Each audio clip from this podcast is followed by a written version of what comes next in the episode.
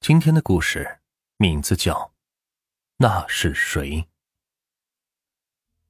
有些时候，不知道是不是我们的错觉，很多事物当我们再次见到的那一刻，似乎有一种似曾相识的感觉，总觉得自己是在哪里见过相同的场景，可又记不起上次见到同样场景是在哪里。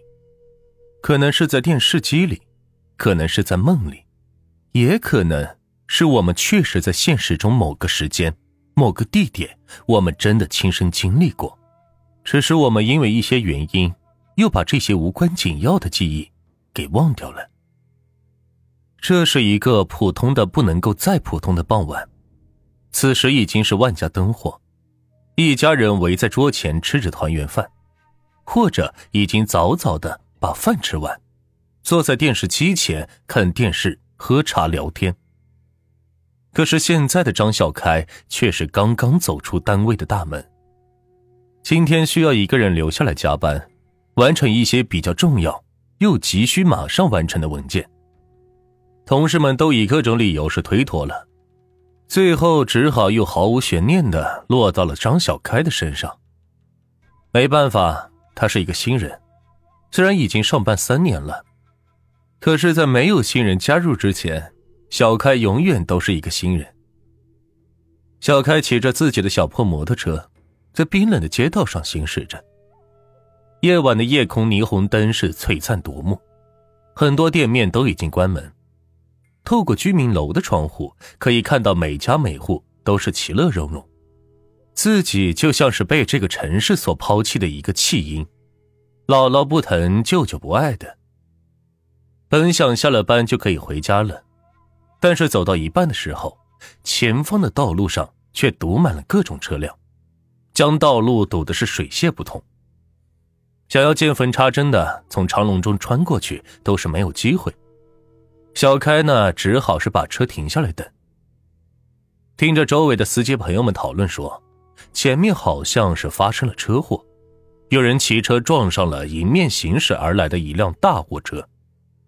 要说这走夜路最怕的就是遇到这些大货车，就算是行驶在街道两边灯光耀眼的路段，他们还是懒得变一下光，将两个大灯开的是锃光瓦亮的，照的对面而来的车辆行人是根本就看不清路，真是要多缺德有多缺德。小开就没少遇见过这种情况。有好几次还差点发生了意外，但是也没有办法，你总不能让人家是不开灯吧？况且也没有相关规定说开了眼光之后回去就死全家。这就是因为这个原因，让这些远光狗们变得是越来越猖獗。小开心中是不停的抱怨着，也不知道过了多久，路上的车辆和行人开始渐渐散去。原来是前方的交通事故是处理完了，在几个交警叔叔的指挥下，车辆和行人开始被疏散，很快道路又恢复了通畅。这一切就好像是在变魔术一样，刚刚还一场拥挤的长龙，马上就消失的无踪。等到小开反应过来的时候，街道上基本上已经是没有其他车辆了。小开骑着摩托车继续往家里走。走了大概十几米的样子，摩托车的灯由于颠簸了一下，照射到了地面上。巧合的是，那个发生事故已经死亡的摩托车车主还没有被运走，只是被人用一块窄小的白布是盖住了脸，看不清死者的模样。但是尽管看不到脸，还是一闪即逝。小开还是觉得这个人有些面熟。这相同的场景，自己之前一定在某个地方也遇见过，可是，一时间又想不起来了。不仅如此，在灯光的照耀下，小开发现，在死者的身上有一个发着光的物体，那好像是一串钥匙。现在好多人都习惯将钥匙串是挂在腰间，被灯光一照，闪闪发亮，十分显眼。这些细节的东西给小开留下了很深的印象，但是回家心切的小开却没有把这些事儿是当成一回事，速度不减的继续往前走。走了没几步，两股强烈耀眼的光芒向小开是直射过来，照得小开双眼都睁不开了，眼前模糊一片，根本就看不清前面的路。小开只能够将车是尽量的往路边靠，因为担心掉在路边的排水沟里，所以小开也不太敢靠边。加上这辆车个头也很大，基本上是把整条路都给抢占了。也不知道是躲一躲让一让，结果就是险险的和小开擦身而过，哪怕是相隔再近一点点，就要撞到一起了。哎，这该死的远光狗，走不出百米就翻车！小开心中很是不爽的大骂道：“这一路上可谓是状况百出，历经艰辛的小开终于是来到了自己的出租屋门前，停好了自己的小破摩托车。”将手是伸向腰间，想要拿挂在那里的钥匙串，但是却是摸了个空，钥匙串不知道什么时候给丢了。出租屋的钥匙只有房东太太和小开有，房东家距离出租屋还有很长的一段距离，再说这么晚了打扰人家也不合适。小开呢就开始绞尽脑汁的回想，自己的钥匙究竟会丢在哪里呢？这一边想，一边是原路返回去找钥匙。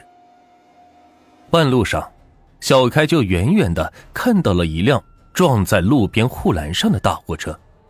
这一看车牌号，小开是乐了，这不就是刚才开远光灯照自己的那辆车吗？没想到还真被自己给说中了。这车子走出几百米就发生了事故。小开呢是不予理会这场发生事故的车辆。继续是往前走着，很快就来到了那个最初发生车祸的地方。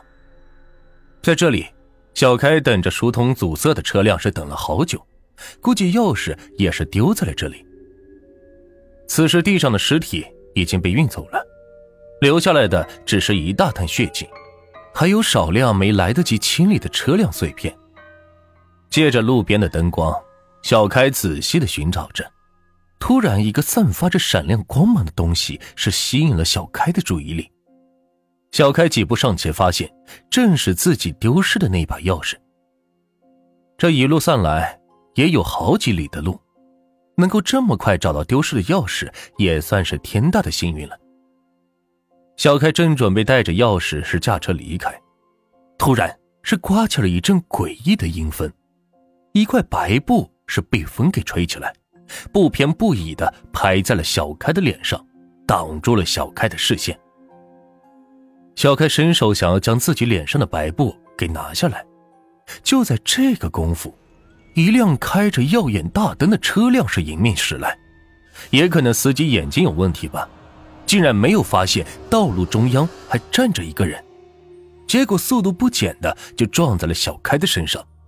只见将小开是连人带车的撞飞出去好几米远，小开重重的摔倒在地上，但是奇怪的是，竟然一点也感觉不到疼痛，但是也不能够说话，也不能够动，那块白布依旧是罩在自己的脸上。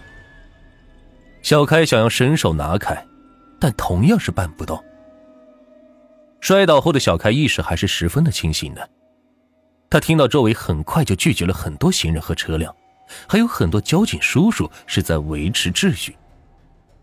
这样热闹的场景持续了大概一个多小时的时间，周围的吵闹声也是渐渐的变小了。最后，小开透过盖在脸上的那块白布的缝隙，发现一个人骑着一辆和自己那辆小破摩托车一模一样的车子，从自己身边是一闪而过。再看骑车的人，小开有种似曾相识的感觉。仔细一想，小开不禁大惊：那个人，不就是自己吗？